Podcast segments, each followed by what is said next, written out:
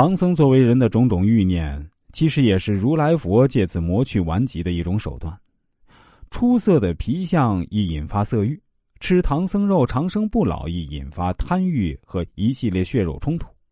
而唐僧为了反抗自己强大的父亲，也只是通过将自己化为欲望的源头来吸引第三方来帮助甚至解脱自己，更接近唐僧自己的一出内心戏。所有妖魔鬼怪和历经的九九八十一难，是将唐僧的人性消磨干净的一道道程序，也可以说是如来佛为了自己不成器的孩子所进行的一场耗费人力物力的演练罢了。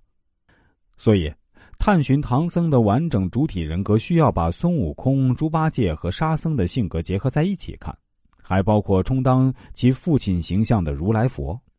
首先是孙悟空作为唐僧元神分身体现出来的性情。从出生看，孙悟空是吸取万物之灵气，一具成活的石猴，是唐僧的自然天性，也可称作兽性。性情上不沾染世俗，办事上不考虑后果。但由于在世俗中成活，当然要面对死亡。为了获得长生不老之术，孙悟空就从他的伊甸园中走出来了，一步步落入如来佛的掌控之下。所以，孙悟空体现出来的主体人格是唐僧身上的自然属性，即兽性，而性情上的弱点就是怕死。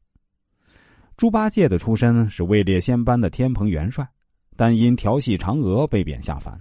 猪八戒在世俗里混得如鱼得水，是唐僧的人性，所以也最懂得人情世故，也沾连了人性上好吃懒做和色令智昏。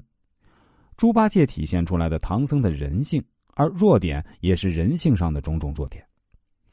沙僧也是犯了错误打下来的，虽说跟随唐僧取经的路上忠心耿耿，但在未取经之前是专门吃人为生的。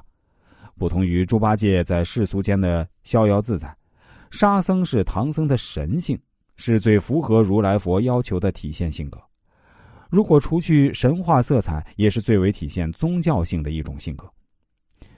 这些元神的抽离，使得唐僧只剩下一种无能式的无为了，剩下的仅仅是自我鞭策式的成长。